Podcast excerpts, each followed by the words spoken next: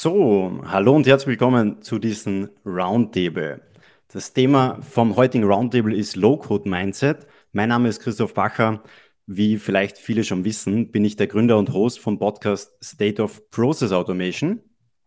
Und wie schon erwähnt, das heutige Thema wird sein Low-Code Mindset. Und bevor wir gleich die Gäste vorstellen, ihr seht sie schon, und bevor wir gleich dann in diese spannende Diskussion einsteigen werden, wäre es natürlich mal spannend, auf der einen Seite müssen wir noch ein, zwei Minuten warten, weil ich bin davon überzeugt, dass die ein oder andere Person gerade LinkedIn geöffnet hat, gerade den Livestream sucht, gerade sich vielleicht noch ein Glas Wasser holt, weil zum Beispiel hier heute in Wien, wir haben 32, 33 Grad draußen, extrem heiß. Und das wäre gleich mal schon für uns spannend. Ich sitze hier in Wien, der Andreas sitzt, glaube ich, in Salzburg, Florian irgendwo verteilt in Deutschland, er wird es gleich sagen. Aber für uns wäre noch mal spannend, wo schaut ihr denn heute zu? Wäre extrem spannend, schreibt gerne mal in die Kommentare rein. Und die zweite Frage an euch wäre natürlich, wir sprechen heute über das Thema Low-Code-Mindset. Schreibt auch mal in die Kommentare rein, über welches Thema wir definitiv im Kontext von Low-Code-Mindset heute sprechen sollten. Das werden wir natürlich dann gleich mal aufgreifen. Und jetzt haben wir schon 31. Wir warten noch ganz, ganz kurz und starten dann auch gleich mit der Vorstellung. Ich schaue jetzt nebenbei gleich mal rein. Es sind schon einige mit dabei und wir warten noch ein, eine Minute und dann legen wir einfach los. Denn die Personen, die vielleicht den Anfang verpassen, die können natürlich auch später die Aufzeichnung anschauen. Deswegen starten wir jetzt am besten gleich rein. Ich habe schon erwähnt, mein Name ist Christoph Bacher. Ich bin der Gründer und Host vom Podcast State of Process Automation und heute habe ich zwei Gäste mit. Der erste Gast ist Florian Rühl. Er ist Vorstand bei Simplifier. Hallo Florian. Hallo Christoph, schön hier zu sein. Florian, es freut mich sehr, dass du dir heute Zeit genommen hast. Und der zweite Gast, er ist schon sehr bekannt in der Prozessautomatisierungsszene. Andreas Schmelzer, er ist Head of Digital Transformation bei der Porsche Holding. Hallo Andreas. Servus, hallo Christoph. Heute bin ich sogar ausnahmsweise in Wien, also fast neben dir. Perfekt, dann sprechen wir eigentlich fast nebeneinander.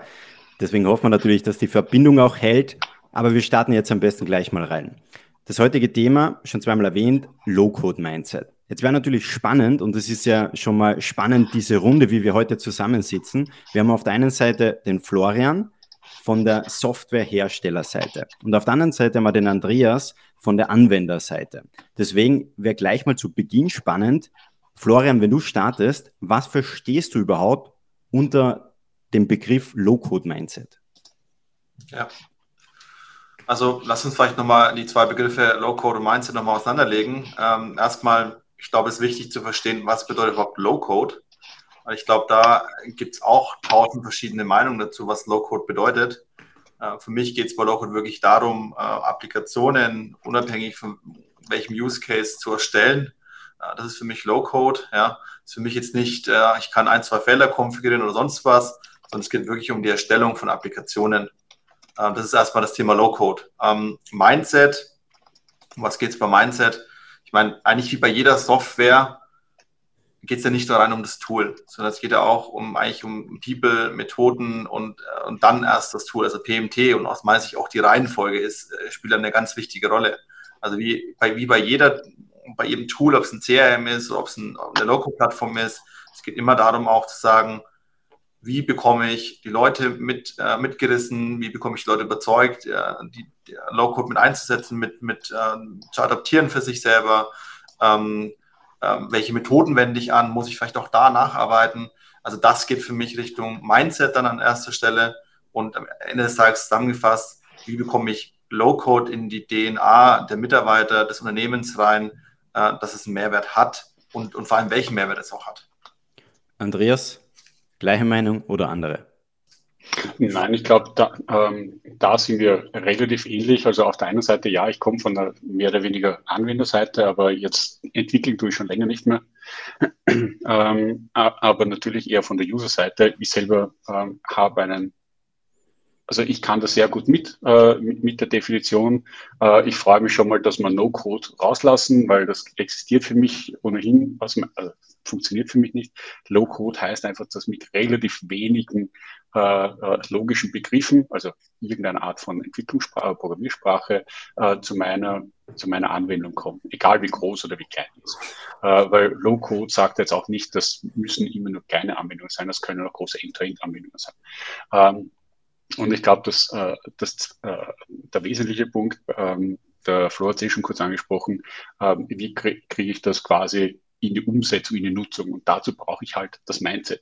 Äh, was trifft man sehr häufig? Low-Code ist nicht verlässlich, das ist ja kein Pro-Code, äh, das kann alles nichts. Ähm, auf der anderen Seite die ganz andere Erwartungshaltung, Low-Code löst mir alles, jeder kann das. Ähm, ich befürchte, beide Extreme gelten so nicht. Ja, ja natürlich, ich kann äh, sehr wohl in, mich in den Extremen bewegen, ich würde das aber nicht empfehlen. Ähm, äh, aber ich glaube, es ist halt wirklich sehr, sehr wichtig zu verstehen, dass auch jede verschiedene User- oder Stakeholder-Gruppe, müssen ja gar nicht die User sein, reichen schon die Interessensgruppen, verstehen sollte, müssen, wäre ein Wunsch, aber sollte, äh, was habe ich für Anforderungen, was kann ich mit Low-Code überhaupt machen? Wo ist es denn sinnvoll einsetzbar und vor allem, wer soll das einsetzen? Ja. Äh, weil Low-Code auch nicht automatisch heißt, Citizen Developer und los raus geht's. Äh, das verbinde ich eher mit dem Mindset. Also Mindset ist jetzt nicht eins und das müssen alle haben, sondern ich muss es äh, entsprechend der User, den Usergruppen oder den Interessensgruppen anpassen, damit die das auch akzeptieren als Lösung, weil eine IT hat sicher ein die Notwendigkeit eines anderen Mindsets an das Thema Low-Code, Betrieb, IT-Security und dergleichen äh, im Vergleich zu einem End-User, der sagt, ich möchte jetzt bitte schnell zu einer Lösung und im Idealfall kann ich mir die selber äh, quasi basteln und anwenden. Ähm, also ich glaube, da muss man ein bisschen differenzierter vorgehen. Diese eine Schublade Mindset und die gilt für alle, ähm, kenne ich zumindest so nicht.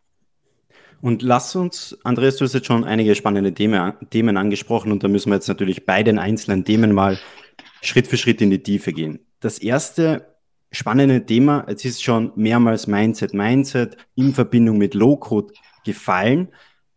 Welches Mindset braucht es denn, wenn zum Beispiel eine neue Technologie, wenn sie in einem Unternehmen jetzt komplett neu eingeführt wird, welches Mindset braucht man da in Verbindung mit Low-Code in einem Unternehmen, Florian?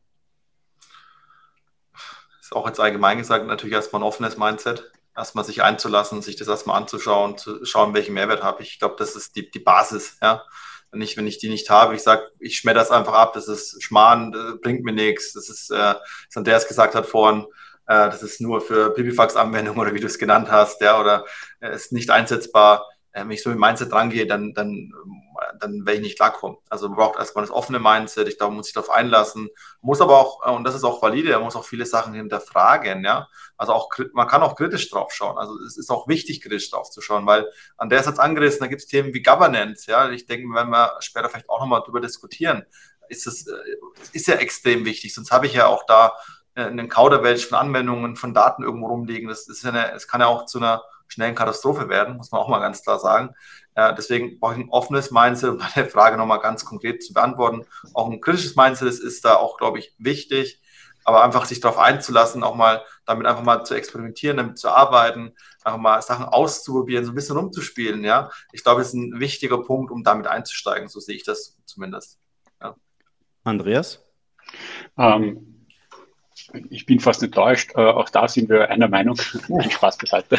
Ähm, äh, aber ich glaube, es setzt äh, genau das, äh, wie es der Flo gerade gesagt hat, ja, ähm, diese, ich würde es als Spieltrieb bezeichnen, ähm, ja. dass man wirklich äh, mal sieht, was kann ich denn damit machen? Weil das Thema Low-Code eröffnet mir einfach nur die Möglichkeit, äh, in der Regel über eine Plattform, die mir die Design- und Workflow-Elemente gleichzeitig bietet. Das ist meine Definition von einer, äh, ich kenne Simplify, ich habe keine Ahnung, was, was die machen, aber das ist mein, äh, meine Anforderung eigentlich an eine Low-Code-Plattform.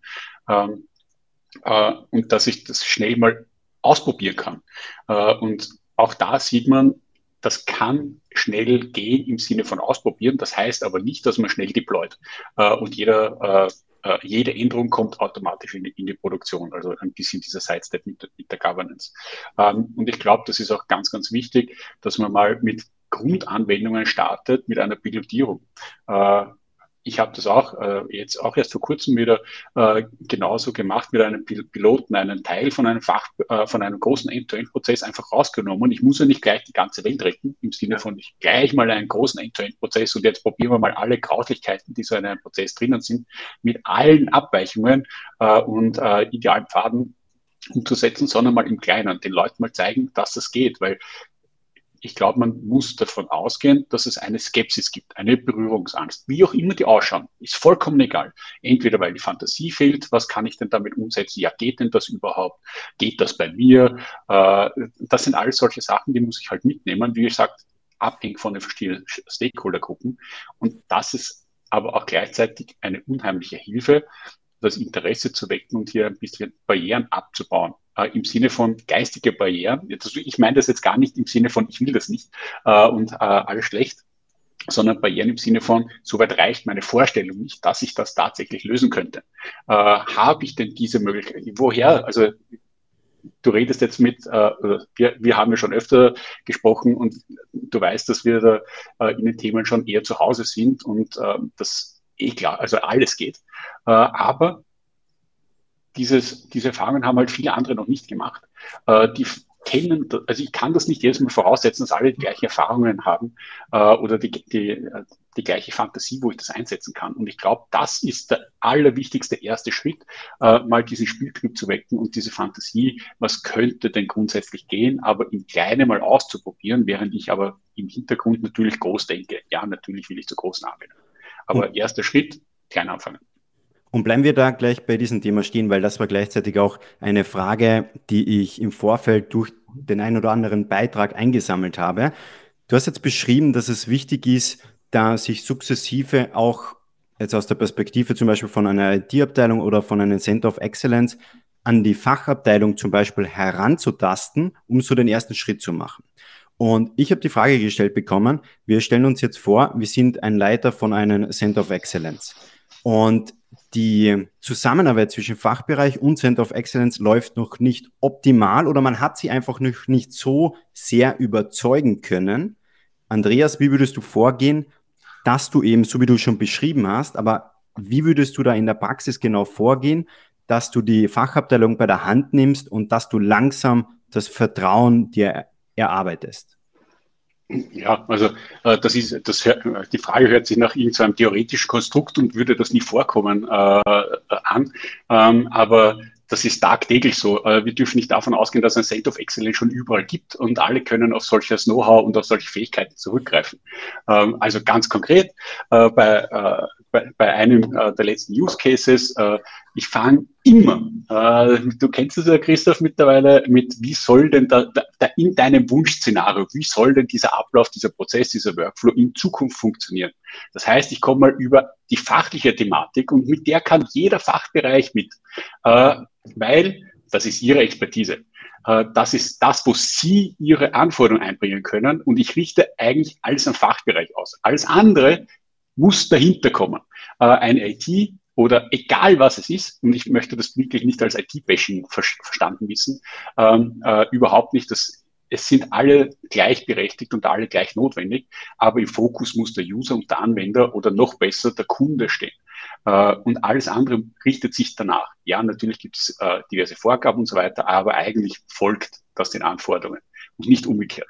Ähm, aber ich starte auf der fachlichen Ebene, ich definiere den Prozess und dann sage ich ja, wie, welche Anwender gibt es denn beispielsweise? Das heißt, ich arbeite mir mal die Usergruppen weil über einen Fachprozess in der Regel auch verschiedene Usergruppen damit arbeiten. Ich habe eine Buchhaltung, ich habe einen Fachbereich, einen Lagermitarbeiter, Mitarbeiterin, was keine Ahnung, ist da vollkommen egal. Und sage, okay, aber was braucht die denn jetzt zum Beispiel, um den Wareneingang zu bestätigen? Was braucht die denn, um eine Rechnung zu bestätigen? Und genau diese Informationen, die versuchen wir dann rauszuholen. Und aus dem heraus entwickle ich für mich mit, wie muss denn die Lösung ausschauen? Äh, Im Idealfall hole ich mir dann quasi einen Partner und sage, okay, äh, wie können wir es denn umsetzen? Oder ich habe selber die Ressourcen. Kommt immer darauf an, welche Möglichkeiten ich jetzt zur Verfügung habe.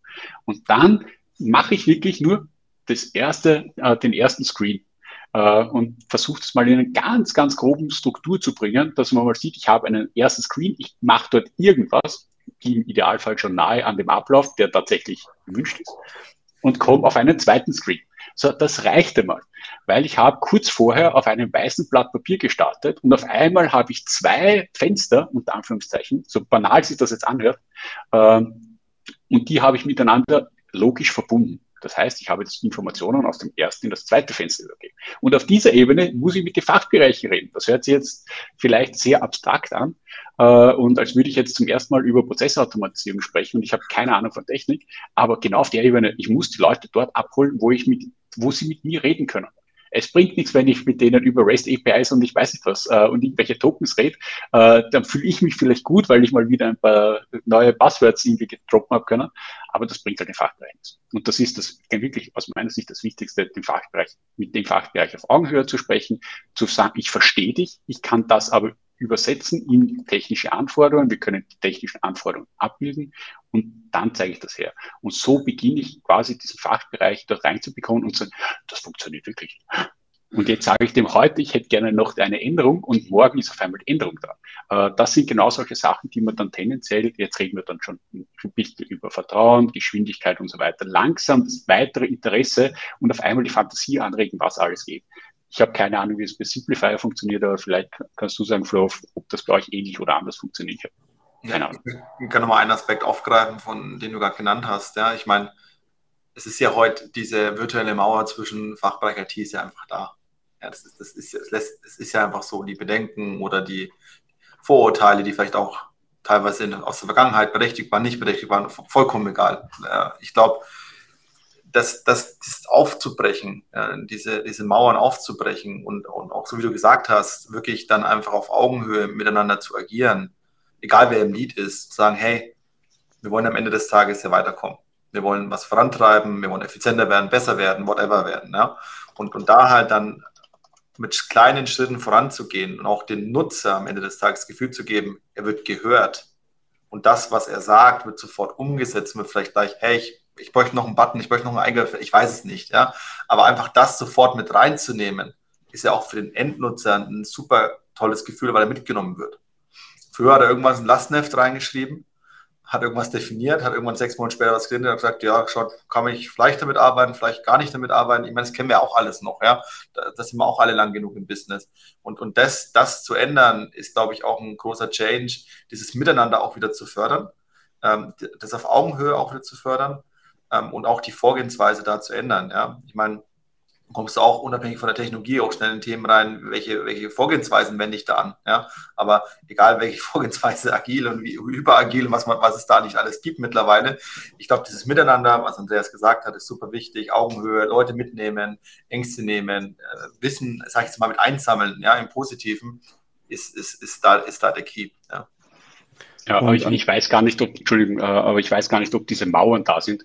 Äh, die erlebe ich persönlich eher weniger, äh, ja. sondern es ist wirklich einfach, dass äh, ähm, die, dieser, diese Verknüpfung aus, was ist technisch machbar und was ist meine Fachanforderung, die ist halt wirklich schwer und das wird vielleicht manchmal so empfunden, als wäre das eine, aber ich erlebe, egal wo, die Leute immer sehr kollaborativ eigentlich. Das ist, glaube ich, wirklich nur ein, ein, ein Verständnisthema oder ein, äh, ein Learning. Äh, Thema, was glaube ich, das schwingt aber bei solchen Sachen immer mit, neue Technologien, neue Anwendungen und so weiter. Ähm, das kann manchmal so wirken, als wären das jetzt große Mauern, weil natürlich eine, ich jetzt als, äh, jetzt rede ich als IT-Security, wir müssen das alles sicher machen. Es darf natürlich nichts passieren, weil wehe, es passiert was. Ähm, die kriegen, also dann haben wir dort am Schluss das, äh, das Thema. Und gleichzeitig denen auch zu sagen, dass die Anforderungen zum Beispiel in so einer Applikation, auch wenn die jetzt vielleicht irgendwo anders anwenderspezifisch äh, entworfen wird, können wir trotzdem diese Sachen sicherstellen. Das ist halt was komplett was anderes. Das kann schon manchmal so empfunden werden, als wären das Mauern, aber aus meiner Sicht sind das einfach nur verschiedene Sichtweisen äh, oder Zugänge zu einem Thema. Äh, aber aus meiner Sicht ist das Kollaboratives extrem im Vordergrund. Absolut. Andreas, du, du hast gerade beschrieben, eben wie diese, ich sage mal, fiktiven Mauern jetzt zum Beispiel zustande kommen können. Denkst du, dass die Fachbereiche teilweise jetzt durch die Einführung von neuen Technologien auch ihr Mindset teilweise verändern müssen, um einfach generell offener für die neuen Technologien zu sein. Ich weiß, es ist jetzt sehr allgemein gehalten, aber vielleicht kannst du einfach deine Erfahrung mit uns teilen. Und auf der anderen Seite dann schauen wir es auch von der Brille aus der IT-Abteilung oder vielleicht von einem Center of Excellence an. Wie würdest du das beschreiben? Ich glaube, alle müssen lernen, offener den, für die Themen zu sein, weil der Glaube, also ich glaube, das, was deine erste Frage impliziert, dass IT immer vorn dran ist äh, und äh, dann kommt da, also aus meiner Sicht ist ein Irrglaube. Ähm, das kann schon so sein, aber auch da, äh, manchmal äh, sind die Fachbereiche viel kreativer und schneller mit den Umsetzungen, was ja, glaube ich, teilweise auch den Bedarf an solchen äh, Plattformen geschaffen hat. Das ist aber ein anderes Thema. Aber das, der Fachbereich, die, haben schon Fantasie. Ich glaube, es ist wichtig, dass man einfach einen Zugang hat, wie kann man solche Sachen schnell mal ausprobieren, wie funktioniert das äh, und dergleichen. Ähm, aber äh, ich, diese Fantasie wird natürlich vor allem, wie gesagt, wenn mehrere Usergruppen, verschiedene Professionen zusammenkommen, wird das Ding einfach nur geiler. Äh, es wird besser, es wird nachhaltiger, es wird äh, größer, es wird wachsen und vor allem, ich, das, ich habe immer diesen Multiplikatoreffekt dann dahinter. Äh, ich habe nicht diesen eine, diese eine Evangelistenrolle, äh, sondern ich kann wirklich in die Breite gehen äh, und sagen, schau, der Fachbereich, ich möchte das, schau, ich würde mir das so vorstellen. Äh, es ist ja genauso okay, wenn der Fachbereich mal auf einer, äh, zum Beispiel das äh, User Interface mal grob designt und sagt, du, ich brauche das, das, das. Äh, und dann kann ich das schon als guten ersten Aufschlagpunkt nehmen und sagen, okay, pff, was machen wir jetzt damit? Äh, können wir das irgendwo anbinden an System, kriege ich die Informationen irgendwo her und dann wird es spannend. Ähm, also drum, ich glaube, natürlich kommt über die Zeit die Fantasie, aber ein, also es ist nicht automatisch eine Abteilung vor der anderen oder ein Fachbereich vor, vor dem anderen. Äh, die Zeit ist, glaube ich, schon lang vorbei. Florian, welche Erfahrungen hast du gemacht? Also eigentlich äh, genauso wie es Andreas gesagt hat, die meisten sind super, super offen, die nehmen das an, sehen das als Vorteil. Also ich habe noch nie jemanden erlebt, der da nicht offen dafür war und auch das Thema was wir auch gerade diskutiert haben, den Use Case dann in der anderen Abteilung an der Leute, an der, an der Person noch mitzunehmen, passiert automatisch. Also es passiert einfach automatisch, weil der positive Effekt da ist. Ja? Weil Leute merken, es ist, es hilft ja was, es bringt mir was. Und immer wenn es mir was bringt, dann finde ich es ja vielleicht auch interessant. Es ist ja nicht nur innovativ, sondern es ist ja auch was, was Cooles dabei. Ja? Es spart mir Zeit oder es hilft mir, das, was mich eh schon nervt, die ganze Zeit nicht mehr zu tun zu müssen. Ja? Und das ist das, was die Leute mitreißt. Und wenn man das gut transportiert intern, dann, dann äh, greifen auch andere Kollegen das gerne auf. Und eigentlich ist es Wahnsinn, wie schnell dann auch Ideen entstehen, die vielleicht vor so einem Tag, man baut irgendwas, sieht das Ergebnis und die Ideen kommen, die vorher gar nicht da waren. Also mhm. das ist Wahnsinn, was da eigentlich Ideen dann auf einmal out of the box rauskommen von Leuten, die in der Fachabteilung sitzen. Ja. Und wir können da gleich weitermachen, denn es ist gerade eine Frage reingekommen, die eigentlich hier sehr gut reinpasst. Wir haben darüber gesprochen, wie wir es schaffen, dass diese fiktiven Mauern gar nicht vorhanden sein, ja. wie wir es schaffen, dass die IT-Abteilung oder Center of Excellence die Fachbereiche optimal verstehen. Andreas, du hast beschrieben, wie wir es schaffen, dass die Fachbereiche zum Beispiel erste Ideen haben. Jetzt gehen wir davon aus, wir haben die erste Idee umgesetzt. Wie wird aus der ersten Idee ein ganzer Pool an Ideen. Wie gehst du da im nächsten Schritt vor, dass es nicht beim ersten Proof of Concept vielleicht intern bleibt, sondern dass sie sich wirklich täglich oder wöchentlich oder laufend mit dem Thema auseinandersetzen? Also ich, ich glaube, sind, auch, auch da sind es zumindest zwei unterschiedliche Sachen. Äh, das, die muss man nicht zwangsweise nacheinander machen. Äh, Im Idealfall macht man das gemeinsam, aber nichtsdestotrotz. Das eine ist, das Feedback laufend abzuholen aus den Sachen, die jetzt gerade laufen. Äh, wirkt, kommt das in der Organisation wirklich so gut an, wie ich als derjenige, der jetzt die Applikation in die weite Welt äh, publiziert hat? Äh, also ich bin natürlich stolz auf mein Baby, ähm, aber wird das auch so genutzt? Äh, kommt das auch so an? Gibt es dort irgendeinen Bedarf? Äh, weil äh, auch dort, ich werde nicht alle überzeugen. Das ist un unmöglich. Aber zu wissen, funktioniert jetzt zum Beispiel technisch irgendwas nicht oder gibt es einen Schulungsbedarf und solche Sachen. Ich glaube, das ist wesentlich, äh, das ist das eine. Das andere ist, äh, dass ich, ver ich verwende einerseits quasi Botschafter, äh, Personen, die einfach in dem Umfeld mitgearbeitet haben. Im Idealfall, ich habe mindestens eine Posit äh, Person, und die ist leicht zu finden, die extrem skeptisch ist oder dir sagt, das geht nicht. Und zwar am Anfang. Und die Person nehme ich am Ende und die zehre ich dann quasi äh, aufs, äh, äh, vors Publikum und sage, und wie ist jetzt? Äh, und wenn, also das unterstellt jetzt natürlich, es hat funktioniert. Äh, wenn es nicht funktioniert, dann können wir uns die Übung sparen, ähm, aber dann brauchen wir auch nicht über, wie kommen wir zu den nächsten Sachen kommen. Ähm, Und dann lasse ich die Person darüber erzählen. Äh, das kann in, in einem Unternehmen sein, das kann übergreifend, wo auch immer. Das ist jetzt vollkommen egal. Und natürlich, ich gehe immer mit einem offenen Ohr irgendwo durch und sage, wo gibt es denn gerade die größten Probleme? Äh, Im Idealfall kann man damit zum Problemlöser für andere werden, wo es Stand heute jeder sagt, das geht nicht, das ist halt so. Äh, das ist mein Lieblings, äh, mein Lieblingsansatzpunkt. Äh, wenn ich diese Sache nicht bekomme, dann nehme ich das Ticketsystem her. Ich schaue, wo sind die größten Ticketprobleme, wo, wo, wo haben wir das größte Thema? Äh, und genau auf das schmeiße ich mich äh, weil die Wahrscheinlichkeit, dass sehr, wenn sehr viele Tickets zu einem bestimmten Thema äh, kommen, dass das vielleicht ein technologisches, prozessuales Thema ist, was auch immer, keine Ahnung, aber etwas, das man wahrscheinlich lösen kann oder sollte, das ist dann wahrscheinlich relativ hoch und damit habe ich auch gleichzeitig nochmal den Effekt in die Organisation herein. Äh, woher weisen der das? Also wie haben die denn jetzt das Problem gelöst? Ticketsystem ist einer der geilsten äh, Ideen-Backlogs, äh, die man so haben kann, weil das ist schon Kundenfeedback zu Problemen äh, das wird sehr häufig übersehen. Florian, wenn du da gleich weitermachst, erzähl mal, beobachtest du da ähnliche Konzepte, komplett andere, unterschiedliche Ideen, wie man das Thema dann im Unternehmen ja. wirklich breiter ausrollt? Also ich wollte eh gerade einen Aspekt mit reinbringen, aber das ist auch meine persönliche Meinung. So eine Plattform erstmal gehört in die IT. Äh, auch Thema Governance, Governance nochmal, ja. So, das heißt, der erste wichtigste Punkt ist natürlich, die ersten kleinen Erfolge zu feiern, das breit zu machen, das bekannt zu machen und sagen, hey, wir haben da was Neues in Anführungszeichen, wir haben andere Möglichkeiten, andere Methoden, äh, mit denen wir was aufsetzen können. Und damit natürlich die, dann die Werbung zu gehen, aber auch gleichzeitig zu sagen, hey, es gibt hier vielleicht ein Trainingskonzept, das darf jeder mit den und den Skills äh, sich an dem Training anmelden, er darf in die Plattform rein, er kann selber mal rumspielen, er kann selber was testen, er kann selber mal was ausprobieren. Ne? Also diese Zugänglichkeit zu schaffen, ist, glaube ich, extrem wichtig, um eine, ich nenne es mal breite Masse einfach abzuholen. Ne?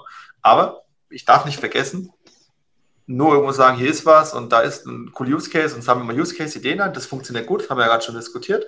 Aber wenn ich dann den Zugang schaffe zu den Leuten und auch den Zugang gewähre, egal zu welcher Plattform, ist auch, glaube ich, wichtig sicherzustellen, ähm, nicht nur, ähm, also wie können die Nutzer dann das adaptieren, wie können das, welche Trainings müssen sie vielleicht auch durchlaufen, dass sie auch ein gutes Gefühl haben. Ne? Weil es ist ja nicht mhm. so, ich gehe in eine Plattform irgendein Tool rein und sage, Gott, geil, ich weiß, ich kenne mich aus, ich kann jetzt alles tun. Das ist ja nicht so. Ja? Also ich glaube, da auch diese Trainingsangebote zu schaffen, auch die Möglichkeit zu schaffen, hey, wir helfen euch dabei, wir unterstützen euch dabei, ist, glaube ich, ein extrem wichtiger Punkt, wo wir merken, wenn jetzt eine Firma eine Plattform einführt, äh, wie unsere, ähm, kann man das sehr, sehr erfolgreich gestalten, wenn ich auf sowas auch mit achte. Äh, oder ich kann vielleicht auch mal einen Hickax haben, wenn ich sage, das darf erstmal jeder rein, da habe ich vielleicht auch ein bisschen ähm, ja, Kauderwelsch drin, das ich vielleicht nicht haben möchte. Also Trainingsangebote schaffen, die Summary ist eigentlich das, Trainingsangebote schaffen und die Leute mitzunehmen und zu begleiten, ist das A und O. Und wir gehen da gleich auf eine Frage ein, weil die knüpft genau zu diesem Thema ein, an. Ja.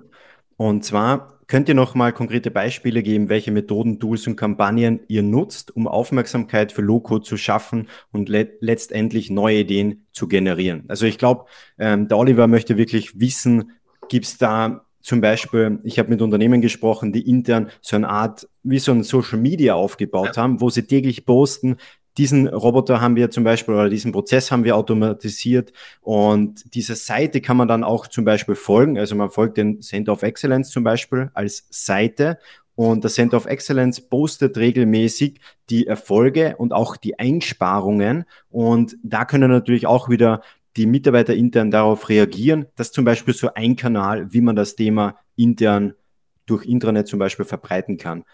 Florian, hast du da noch andere Methoden? Beobachtet? Das ist auf jeden Fall das, was ich nur bestätigen kann. Ein internes Wiki oder ein internes äh, Knowledge-Portal, das natürlich dort zu veröffentlichen, die Erfolge zu veröffentlichen, ist wichtig. Ich glaube auch, dann mit den einzelnen Stakeholdern zu sprechen, in den einzelnen Abteilungen ist auch natürlich wichtig, die abzuholen, auch persönlich abzuholen.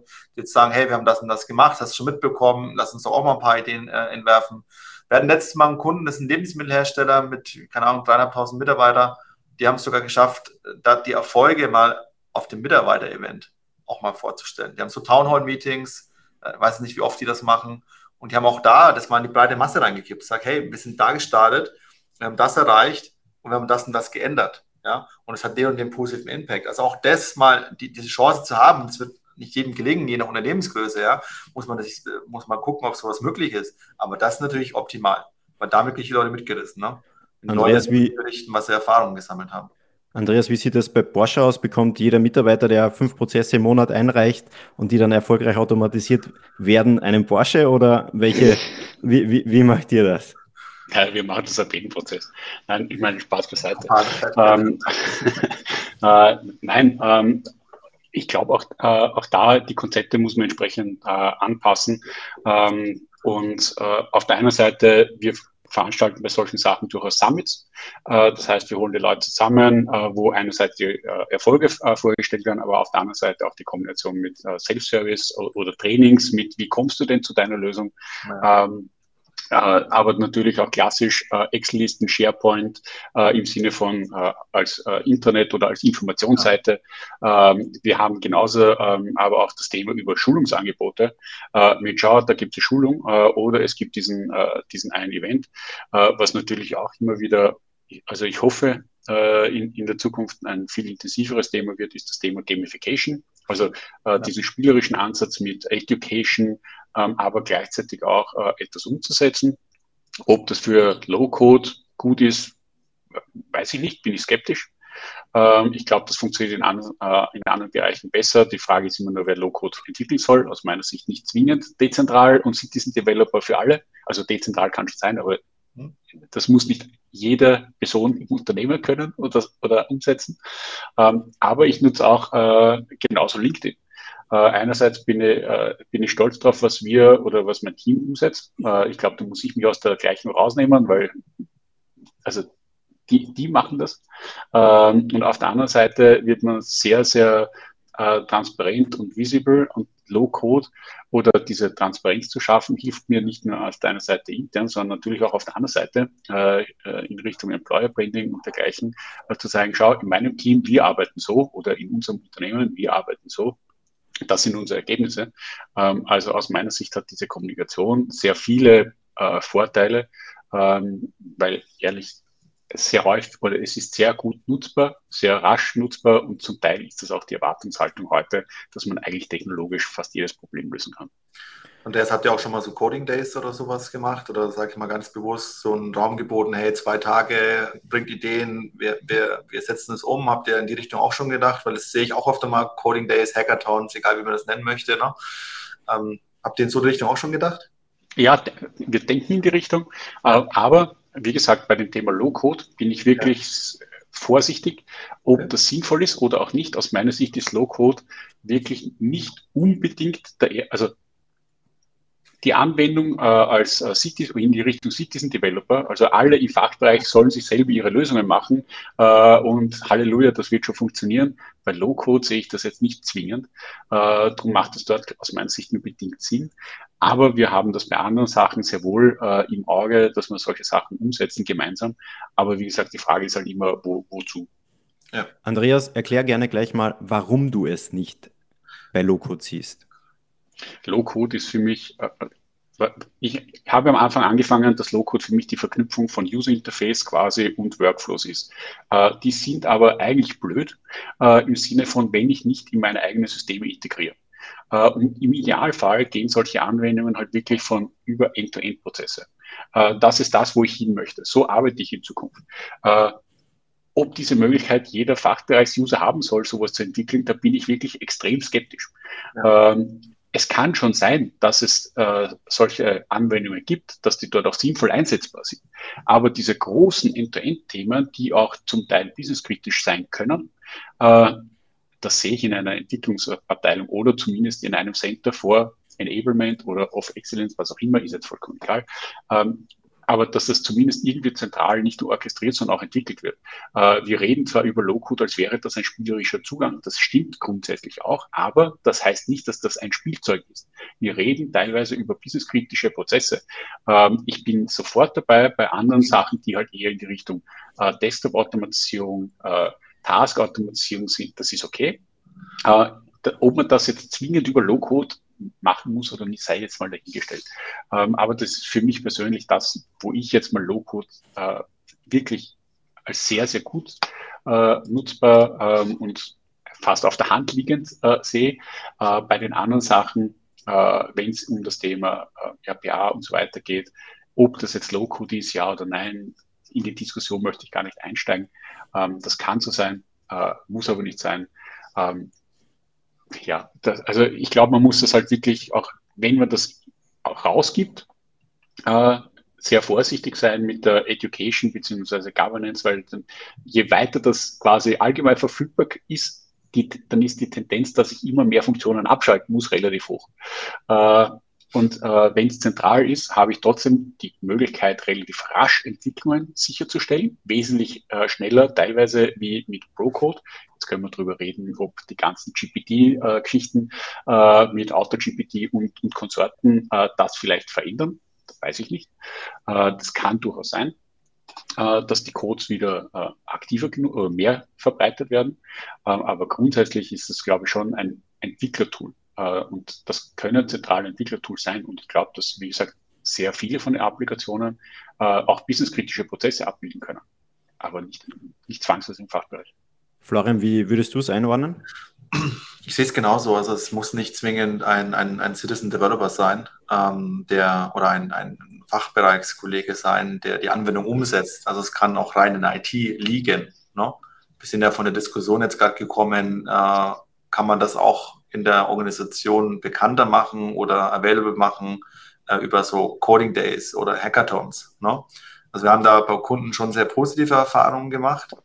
Ähm, da war aber auch dann das ist auch ein wichtiger Punkt, was Andreas angesprochen hat, auch jemand dabei, der die Integration gewährleisten konnte. Ja, also es war ein einfacher Use Case, da kam jemand und hat gesagt, hey, mir würde das mega Arbeit erleichtern, wenn ich heute, ich muss ein Foto machen, jedes Mal, wenn ein LKW kommt, muss ich ein Foto machen, wenn er leer ist. Und wenn er beladen ist, muss ich auch wieder ein Foto machen. Ja, und das mache ich heute mit Digicam. Ja, es wäre doch super, wenn ich das jetzt einfach an meine SAP hochladen könnte. Und das ist ein Thema, das habe ich seit drei Jahren schon und es hat mir noch keiner geholfen. Jetzt heute bin ich bei den, die haben es, glaube ich, Hackathon genannt. Heute bin ich da, ich äh, kann mal das lösen. Und da haben die halt wirklich in drei, vier Stunden inklusive der SAP Integration diesen Case gelöst. Es heißt nicht, und das ist jetzt ein ganz wichtiger Punkt, dass der Case dann morgen live war. Es war erstmal auf einer Develop-Umgebung, es war erstmal da, es hat funktioniert. Aber nochmal, dann den Schritt zu gehen, das dann live zu nehmen, war jetzt auch nicht mehr groß. Deswegen glaube ich schon nochmal, das war die Ursprungsdiskussion ja, so, so Coding Days, Hackathons können helfen. Äh, unsere Kunden ne, nehmen das gerne auch, um das wirklich auch breit zu machen in der Organisation, um die Awareness zu schaffen. Aber ich brauche auch die, die notwendigen Skills, die dann da sind. Es geht wieder um die Skills. Ne? Ich brauche halt nicht nur jemand, der den Prozessverständnis hat, sondern ich brauche auch dann die IT-Logik. Und natürlich muss die Plattform da sein, die muss accessible sein. Ich muss aber auch jemanden haben, der vielleicht an meine Backend-Systeme rankommt. Weil sonst ist es vielleicht dann nur clicky bunti, wir bauen jetzt mal schöne Oberflächen zusammen, was dann toll ist, aber dann am Ende des Tages niemand was bringt. Ja, also vielleicht kann ich dann noch ganz kurz anschließen. Also auf deiner Seite, ja, es kann in der IT sein. Aus meiner Sicht ist es aber heute wirklich nicht mehr zwingend. Also, nicht unbedingt äh, erforderlich, es kann auch irgendwo anders hängen. Wichtig ist, dass es gut verankert ist in der Organisation. Äh, das, das ist das, äh, das eine, glaube ich. Äh, und das andere, wo das Thema äh, Low-Code quasi Entwicklung äh, schon helfen kann, äh, im Citizen-Ansatz, dass sie mal die Idee des ersten Mockups und so weiter dort hineinbringen. Aber das würde ich einfach als Vorschritt zur Entwicklung nehmen und jetzt die Entwicklung selber nicht zwingen. Auf der anderen Seite, das, was immer das mit Abstand Wichtigste ist und wo ich eigentlich fast immer begleiten möchte, wenn das irgendwie geht, ist in dem Schritt davor, nämlich was ist denn der Use Case? Äh, der Florian hat das Beispiel gebracht, ich mache seit drei Jahren den Prozess, Foto äh, Einfahrt, Foto Aus, äh, Ausfahrt, keine Ahnung. Ähm, wie soll denn das in Zukunft funktionieren? Also A, brauche ich den Prozess überhaupt noch? Wie soll denn der funktionieren? Und da, bevor ich nämlich irgendwas entwickle, äh, den Prozess wirklich mal kritisch zu hinterfragen. Bei Foto mit Hochladen, okay, das mag jetzt vielleicht nicht so aufgelegt sein, aber bei sehr vielen anderen Sachen habe ich dort so ein Riesenpotenzial vorne, bevor ich überhaupt zu entwickeln beginne. Uh, und da, das ist auch natürlich ein Riesenvorteil von diesen Low-Code-No-Code-Plattformen uh, im Sinne von, ich mache zumindest mal das Mockup und habe einen ersten Aufsatzpunkt für eine Entwicklung. Und wir sprechen dann gleich über das Thema Governance nochmal, aber davor möchte ich gerne eine Frage aufgreifen. Und zwar hat jemand geschrieben, Andreas, du hast vorher angesprochen, beim Thema, wie mache ich dann die Erfolge intern bekannt. Und davor hast du angesprochen, es ist natürlich wichtig, die skeptischen Mitarbeiter auch zum Beispiel äh, mitzureißen, dass die dann am Ende überzeugt sind. Wir gehen jetzt aber davon aus, weil du hast auch vorher so nebenbei gesagt, ja, ähm, es sollte natürlich im besten Fall dann klappen und das Projekt sollte erfolgreich sein. Gehen wir davon aus, das Projekt ist nicht erfolgreich. Wie würdest du das intern kommunizieren? Wie sieht das da aus? Welche Erfahrungen hast du damit gemacht? Das ist quasi eine Frage hier von den Zuhörern. Ähm, ich versuche, seitdem ich die Frage gelesen habe, über gescheiterte Projekte nachzudenken. Ähm, das heißt nicht, dass mir das nicht passiert, wie sieht mir einfach keins bewusst. Ähm, weil, wenn ich an solche Projekte herangehe, versuche ich natürlich vorher schon eins fällt mir gerade. Ähm, ich versuche nämlich vorher schon die Ziele oder die Erwartungen möglichst klar abzugrenzen und das in ein bewältigbares Umfeld oder in einen bewältigbaren Umfang zu bringen. Äh, weil wenn ich natürlich versuche, und das ist das gescheitert, weiß ich jetzt nicht, ähm, äh, aber äh, das, wie lange ist das? Das ist wirklich schon sehr lange her.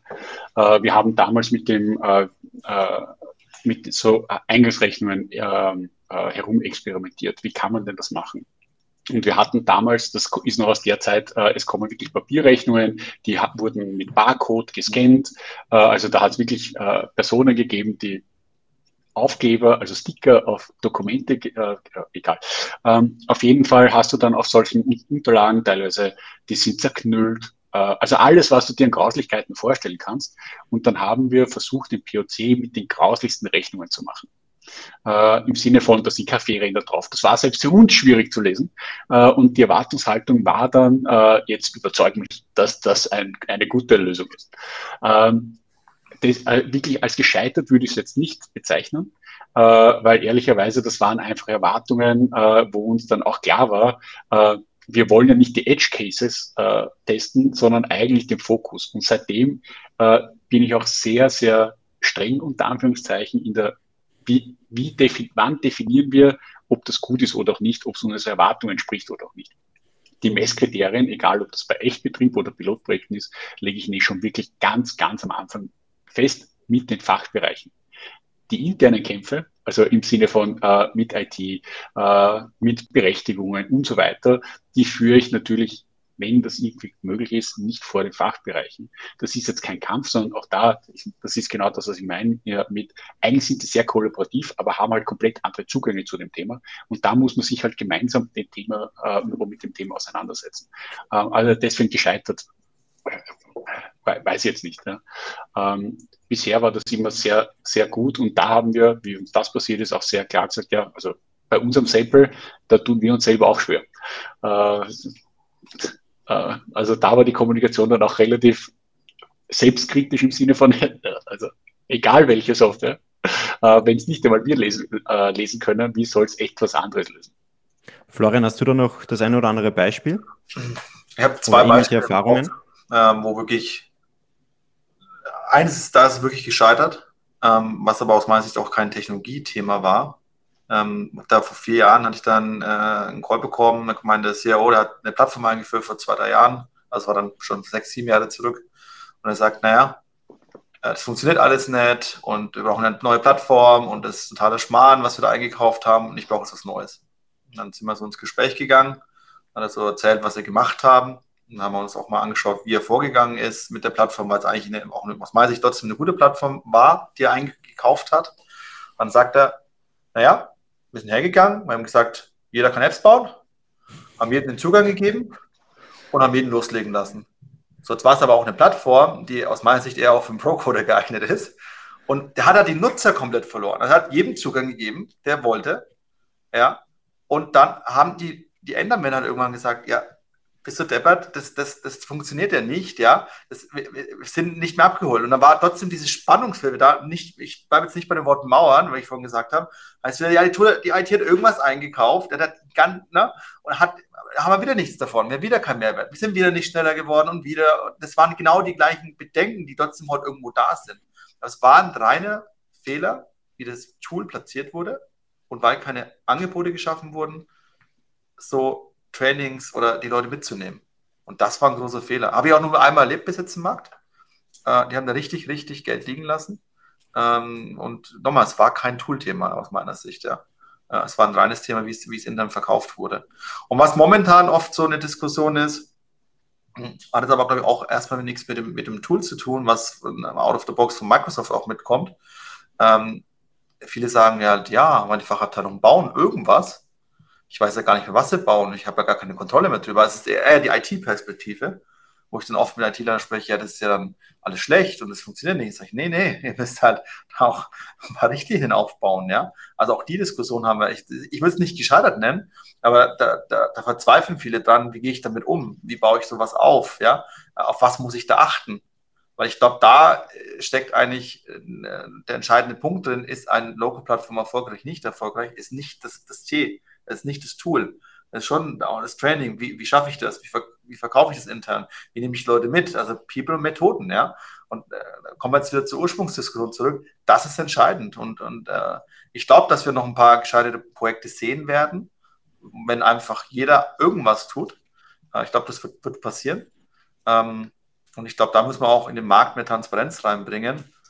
Was, welche Hürden gibt es, äh, auf was muss man achten äh, und wie gehe ich da wirklich vor? Weil äh, ähm, das ist, glaube ich, das, das Asset, was wir, was wir als auch als Hersteller sehen, was wir unserem Kunden auch unbedingt mitgeben wollen. Ja, auf was muss ich denn achten? Weil der Kunde weiß es nicht. Da stellt sich ja die Frage, was muss ich denn tun? Wie, wie gehe ich denn davor?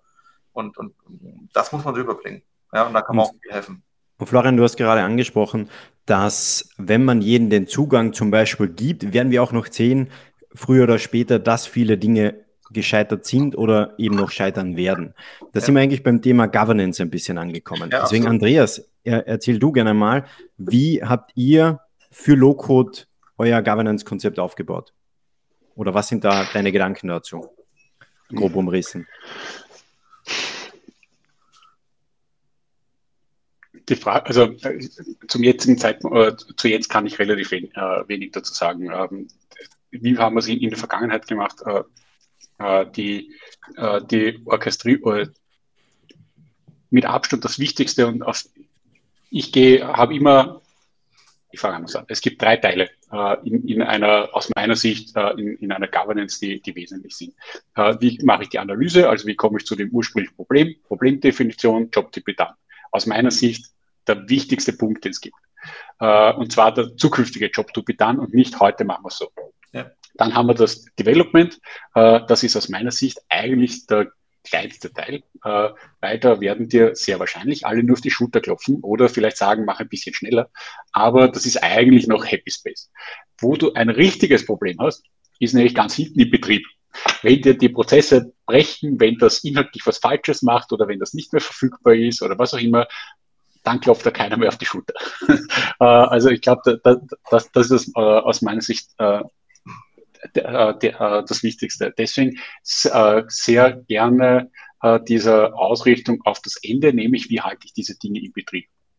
Was brauche ich für den Betrieb? Ich brauche eine klare, also eine Abstimmung der IT-Security äh, und all diese allgemeinen Entwicklungsrichtlinien, wie komme ich überhaupt zu einer Freigabe von einem Code beispielsweise oder vom Codeteilen, in welchen Release-Zyklen, gibt sowas wie einen Release-Zyklus überhaupt noch ähm, äh, oder wer ist dafür verantwortlich, wann und wie wird getestet, das sind alles so tendenziell eher allgemeinere Sachen, die wir zentral über ein, äh, in dem Fall meistens Center of Excellence, also sprich wirklich, ich, ich bin dafür verantwortlich als Center of Excellence, dass wir zum Erfolg kommen und auch dort bleiben. Das heißt, inklusive Betrieb. Äh, dass wir, äh, und auf der Ebene ähm, haben wir das immer aufgesetzt und ehrlicherweise, das waren auch die Sachen, die den größten Hebel geschaffen haben, weil wir haben dann ganz vorne und darum ich, ich, betone immer diesen Analyseteil, weil den, den vergisst man sehr häufig, wenn man über irgendwelche Plattformen redet, weil die fangen gedanklich erst mit der Entwicklung an, für viele. Aber im Gesamtprozess ist genau diese Analyse, brauchen wir den Prozess überhaupt? Macht das Sinn, etwas zu entwickeln? Können wir das nicht oder macht es mehr Sinn, dass in es gibt ja trotzdem Legacy-Systeme oder andere Systeme und es kann Sinn machen, dort etwas zu entwickeln. Wir müssen nicht alles mit anderen Plattformen lösen. Aber genau diese Analyse, die kann ich nur ganz vorne machen und nicht mehr ganz hinten, wenn ich fertig bin. Das ist eher unwahrscheinlich, dass ich dann nochmal in die Analyse gehe. Außer die wirtschaftliche Nachbetrachtung, aber ich lasse es mal außen vor. Und darum ist das äh, ganz, ganz vorne so wichtig. Und das unterstütze ich am Anfang so zentral wie möglich. Und das schaue ich, dass ich so rasch wie möglich dezentralisiere.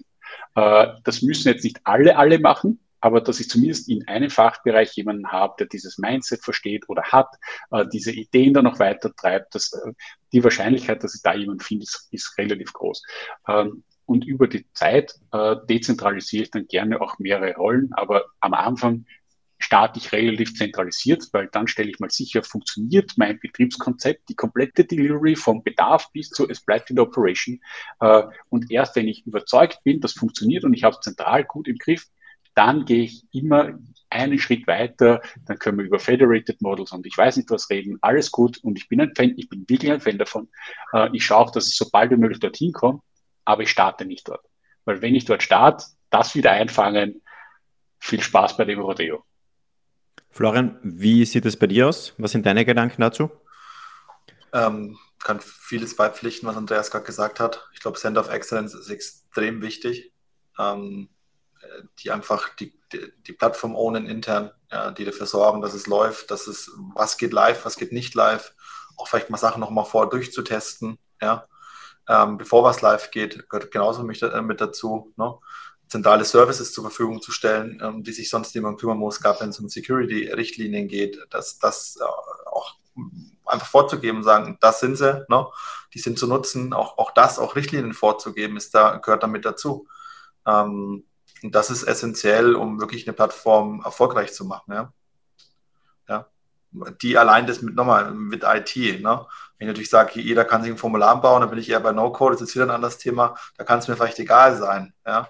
Weil da, da soll jeder was, soll sich jeder eine Form bauen, ja? aber, ähm, oder ein Formular. Aber bei integrierten Anwendungen kommt man nicht um, hört sich zu negativ an, äh, kommt man nicht um Center of Excellence drumherum. Ist was absolut Positives, ja. Center of Excellence äh, sorgt dafür, dass es einfach unter, unter Kontrolle ist und dass es einfach läuft, dass es äh, updatefähig ist, äh, dass die Daten da liegen, wo sie auch liegen sollten, zugänglich sind, äh, nämlich auch nur zugänglich sein sollten, die ganzen Themen, ja.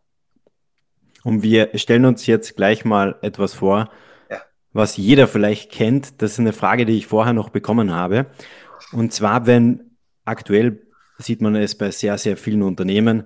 Unternehmen haben in der Vergangenheit ein Standard-ERP eingeführt und haben im Laufe der Jahre dann extrem viel drumherum gebaut. Das heißt, sie haben diese Standard-Software genommen und versucht, diese standardisierte Software in alle Richtungen zu biegen. Jetzt sind sie genau bei dieser Situation angekommen, dass es, dass die Software zum Beispiel ausläuft und einen, sie eine neue benötigen.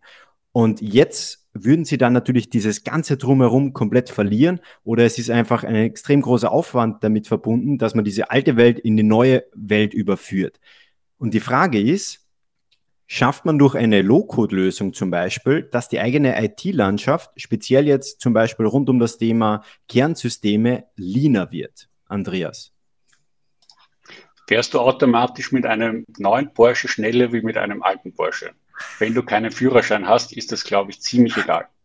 ähm, und so blöd das klingt, also ähm, die S4-Migration oder die, äh, das Thema ein neues System löst ja alles, das ist, ja, das wünschen sich viele.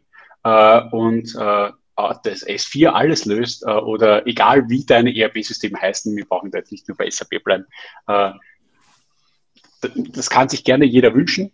Ähm, das wird aber auch von alleine nicht kommen. Wenn ich meine inhaltlichen und fachlichen Prozesse nicht entsprechend anpasse oder überarbeite oder was auch immer.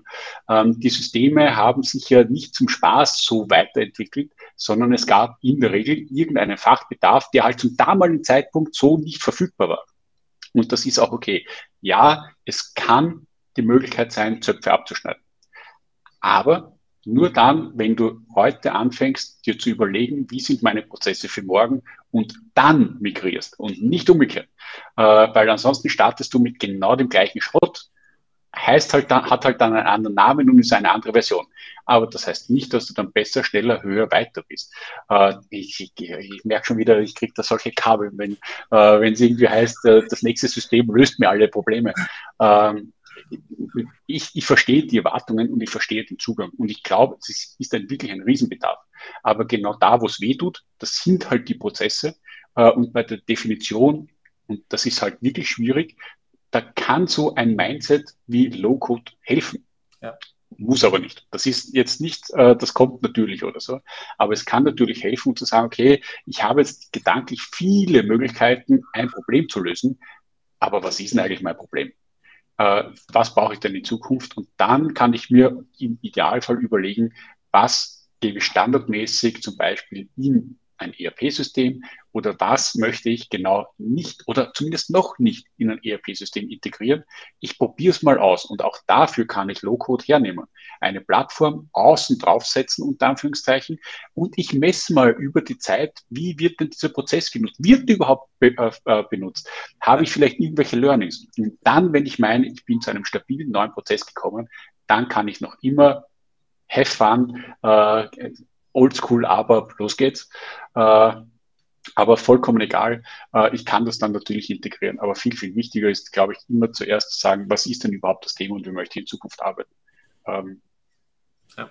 Bin, schon, bin eh schon wieder ruhiger ja. und beruhigt. Ja, wir haben, gut. wir haben ja. Waren also gute genau Insights. Ja. Florian, erzähl gerne. Das, Wie siehst das, du das Thema? Beispiel, was du erzählst, ist ja das klassische Beispiel. Ja? Ich habe alles im R3 oder so einfach mir alles custom reingecodet, was ich gebraucht habe an Funktionalität. Ne? hat super funktioniert, ist aber irgendwann nicht mehr wartbar. Ja? Und jetzt bin ich genau bei dem Punkt, ich gehe auf S4, da muss ich ja erstmal überdenken, ob das alles noch so valide ist. Bin ich auch, bin ich auch voll bei Andreas. Also es macht dann den Sinn, alles zu sagen, kommt ein neues S4-System, ich baue jetzt alles wieder dran, so wie ich es auch im R3 gemacht habe, nur mit Low-Code.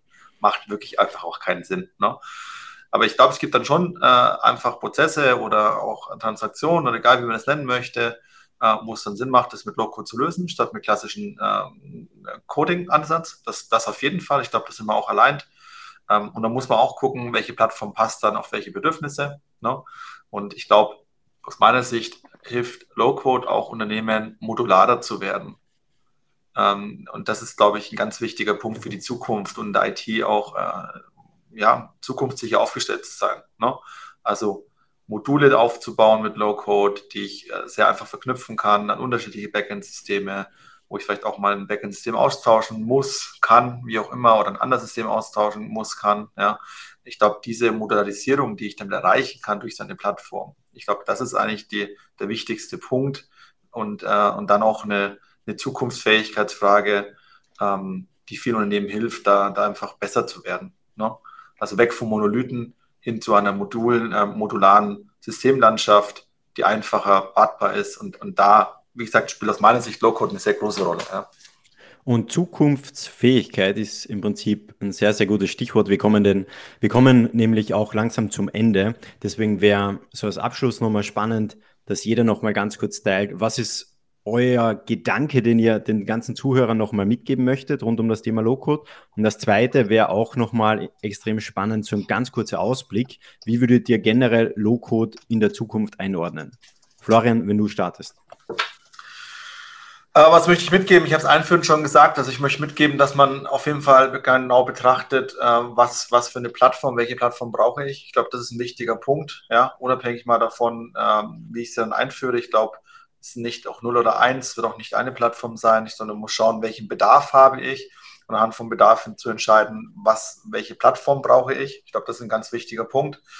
Und man muss hinterfragen, äh, welche Ansätze funktionieren da. Was ist Low-Code? Ist RPA die richtige Technologie? Was auch Low-Code ist, by the way. Ja?